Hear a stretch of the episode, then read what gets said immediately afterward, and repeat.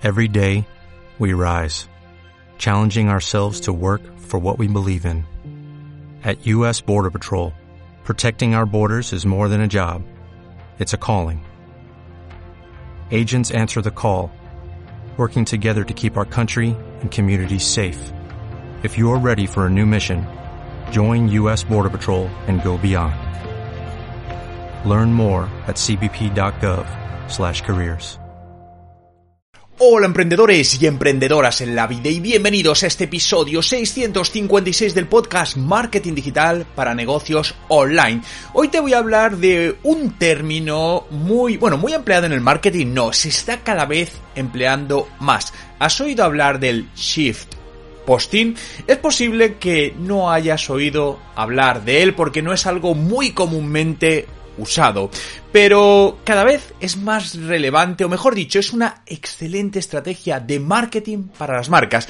¿Quieres saber qué es esto? ¿Cómo usarlo? ¿Y qué están haciendo las empresas con este término? Te lo cuento todo en este podcast. Pero antes, como siempre, ¿quieres aprender marketing digital y mejorar tus resultados dedicando tan solo 10 minutos al día? Con TechDi, el Instituto de Marketing Digital, te ayudamos a conseguirlo. Para ello tendrás acceso a una plataforma con más de 100 cursos, mentorías en directo, tutores y mucho más. ¿Quieres probar 30 días totalmente gratis TechDi? Visita nuestra web en techdi.education y únete ahora a la comunidad de marketing en español. Enlace justamente en la descripción. Hoy es miércoles 9 de noviembre de 2022 y mi nombre, Juan Merodio.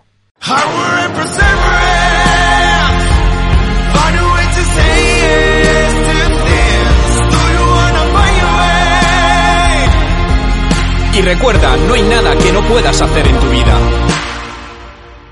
Usa el shift posting en tu marketing Vamos a empezar por definir esta palabra. Básicamente viene de la combinación inglesa de dos palabras, la palabra shit, que es mierda, y posting, que es publicar. Por lo tanto, publicar mierda si lo traducimos literalmente.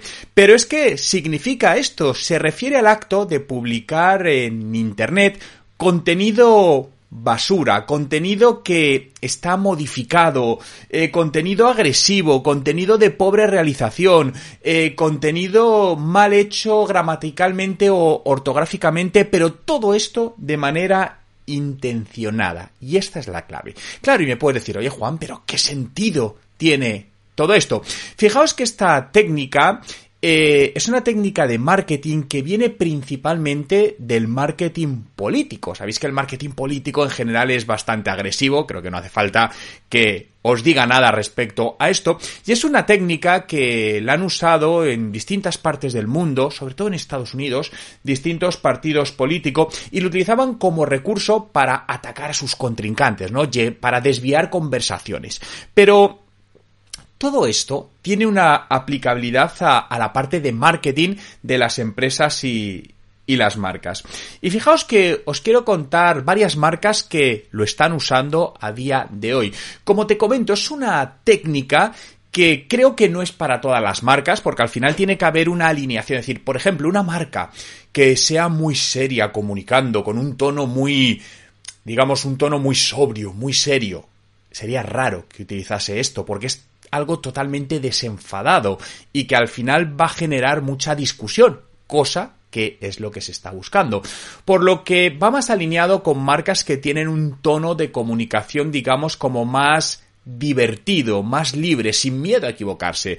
Eh, Seguro que si os digo marcas como MediaMark en Internet, son marcas bastante agresivas que hacen comunicaciones en redes sociales, pues eh, digamos muy polarizadas, que al final crean distintas eh, corrientes de opinión.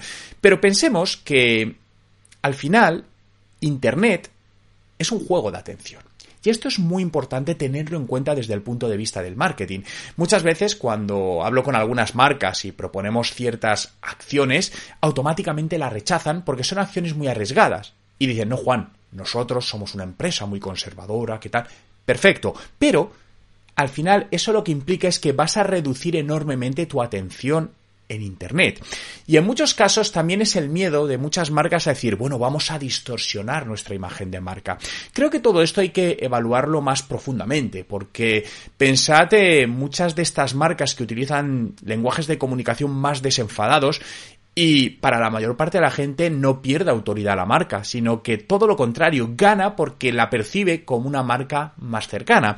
Por lo que en muchos casos, hacer estos cambios de estilo de comunicación puede ser positivos en el marketing, la comunicación y por supuesto el retorno a ventas de una marca. Fijaos, voy a poner el primer ejemplo de una marca que lo, está usando y lo ha usado con excelentes resultados. Si os digo las marcas Spoken Paper, a muchos no sonará, sobre todo si no soy fumadores, yo no soy fumador, pero es una marca que conozco, que es una marca de papeles de, de fumar, de estos papeles de liar, ¿no? Que se compra en los estancos. Yo creo que es la marca de hecho más, más conocido. Y es una marca que tiene eh, pues prácticamente un siglo de historia y es una marca que en principio puedes decir, oye, pues en redes sociales es aburrida, pero desde que empezó con, con esta estrategia sus resultados han sido excelentes y comenzó con esta estrategia concretamente en la red de Twitter, donde ha conseguido pasar de unas 10.000 impresiones al mes a más de un millón de impresiones mensuales solo con estrategias de shift posting. Podéis que al final lo que consiguen es que se hagan virales. Pensad que el shift posting es utilizar, imaginaos, memes, ¿no? Todos conocemos el meme de, Julio Iglesias, este que, pues bueno, ha habido muchos, ¿no? Y que acaba diciendo, y lo sabes. Bien, es jugar con distintas corrientes humorísticas que pueden ser de cosas de actualidad o cosas que no son de actualidad e integrar tu concepto de marca en ello. Por ejemplo, esta marca, pues, este, justamente estoy viendo aquí delante eh, una publicación que hicieron que dice, sorry manín, ando liándome un meme, ¿no? Y sale como, salen distintos eh, jueguecitos así eh, o cosas que son de broma. Y al final esto que consigue, sacar una sonrisa a la gente, conectar con la gente y la gente lo comparte. Y detrás pues obviamente eh, está la marca. Y además lo que están consiguiendo es generar una comunidad en toda esa marca, porque mucha gente está esperando al nuevo, a la nueva publicación de esta marca para volverla a compartir con sus amigos, ¿no? Por lo tanto, fijaos el poder que tiene el shift posting a la hora de generar viralidad, ¿no? Recordemos que al final la viralidad se genera de una manera bastante orgánica y el humor es una de las mejores palancas para generar viralidad entre, entre, los usuarios. Hay otra marca también que lo está usando. Eh, si os digo la marca, la marca Raw Super Drink, a lo mejor no suena, pero estoy convencido que al menos en España habéis visto algo de ella. Creo que han hecho televisión, de hecho. Esta es una marca de bebidas eh, energéticas, bueno, no son tanto bebidas energéticas, son bebidas eh, isotónicas, tipo Gatorade o, cosas de estas, ¿no? Y realmente detrás de esta marca, uno de los accionistas es el piloto de Fórmula 1, Fernando Alonso, y también es accionista y es embajador de, la marca, ¿no? Entonces, están utilizando, haciendo distintos fotomontajes, GIF animados, emoticonos, stickers, con el producto y el embajador de marca, en este caso la cara de Fernando Alonso, que está admitiendo esto porque él es embajador, es dueño de, es uno de los dueños de la marca. Fijaos, esta marca comenzó pues a principios de año, el pasado 27 de enero, a utilizar a Fernando Alonso en estas publicaciones, ¿no? Y había una donde realmente salía eh, Fernando Alonso, sonriente, eh, apoyado en una mesa, con una botella de, de Ro en, en la mano. Pero se puede ver claramente que es un fotomontaje intencionado, mal ejecutado de hecho, de manera intencionada, porque entre otras cosas, por ejemplo, no respeta las proporciones, es decir, puedes ver que la botella que aparece es enorme, que está en su mano, es decir, no es el tamaño real de la botella, y además generar sombras distintas que, no, están, que no están ahí, ¿no? Y aparece con un comentario, esto se publicó en Twitter, que dice, es Juernes y Fernando lo sabe. Bien, todo esto genera ese movimiento. Lo primero, ¿por qué? Porque cuando ves una imagen que está mal hecha por algo, ¿qué haces normalmente? Te quedas mirándola más tiempo. Eso es lo que hablamos. Internet es un juego de atención. Están consiguiendo captar la atención del usuario de una o otra manera. Y con esto, pues ha seguido haciendo distintas eh, fotomontajes utilizando, insisto, la figura de la imagen de Fernando Alonso, que al final es una persona conocida y ayuda a que todo esto tenga eh, más tirón. También fijaos que otra marca que esto lo, ha utilizado mucho además desde hace años es KFC, Kentucky Fried Chicken, sobre todo en, Estados Unidos, pero lo está haciendo en España. Yo te diría que es una de las marcas que más usa el shift posting, lo podemos ver en anuncios de televisión que lo está haciendo y también en sus, en sus redes sociales, donde juega pues con la imagen de su fundador, el coronel Sander, que tiene como una especie de, de caricatura, y, luego, pues, mete, pues, yo que sé, hay un meme donde dice, me amaría si un día despierto y soy una tira de pollo, y sale como una tira de pollo con una cara y una sonrisa mal dibujada. Todo esto es shift posting. Dices, no son contenidos educativos, no son contenidos informativos, pero son contenidos de ocio, son contenidos que ayudan a la marca a conectar con la gente a través de una sonrisa.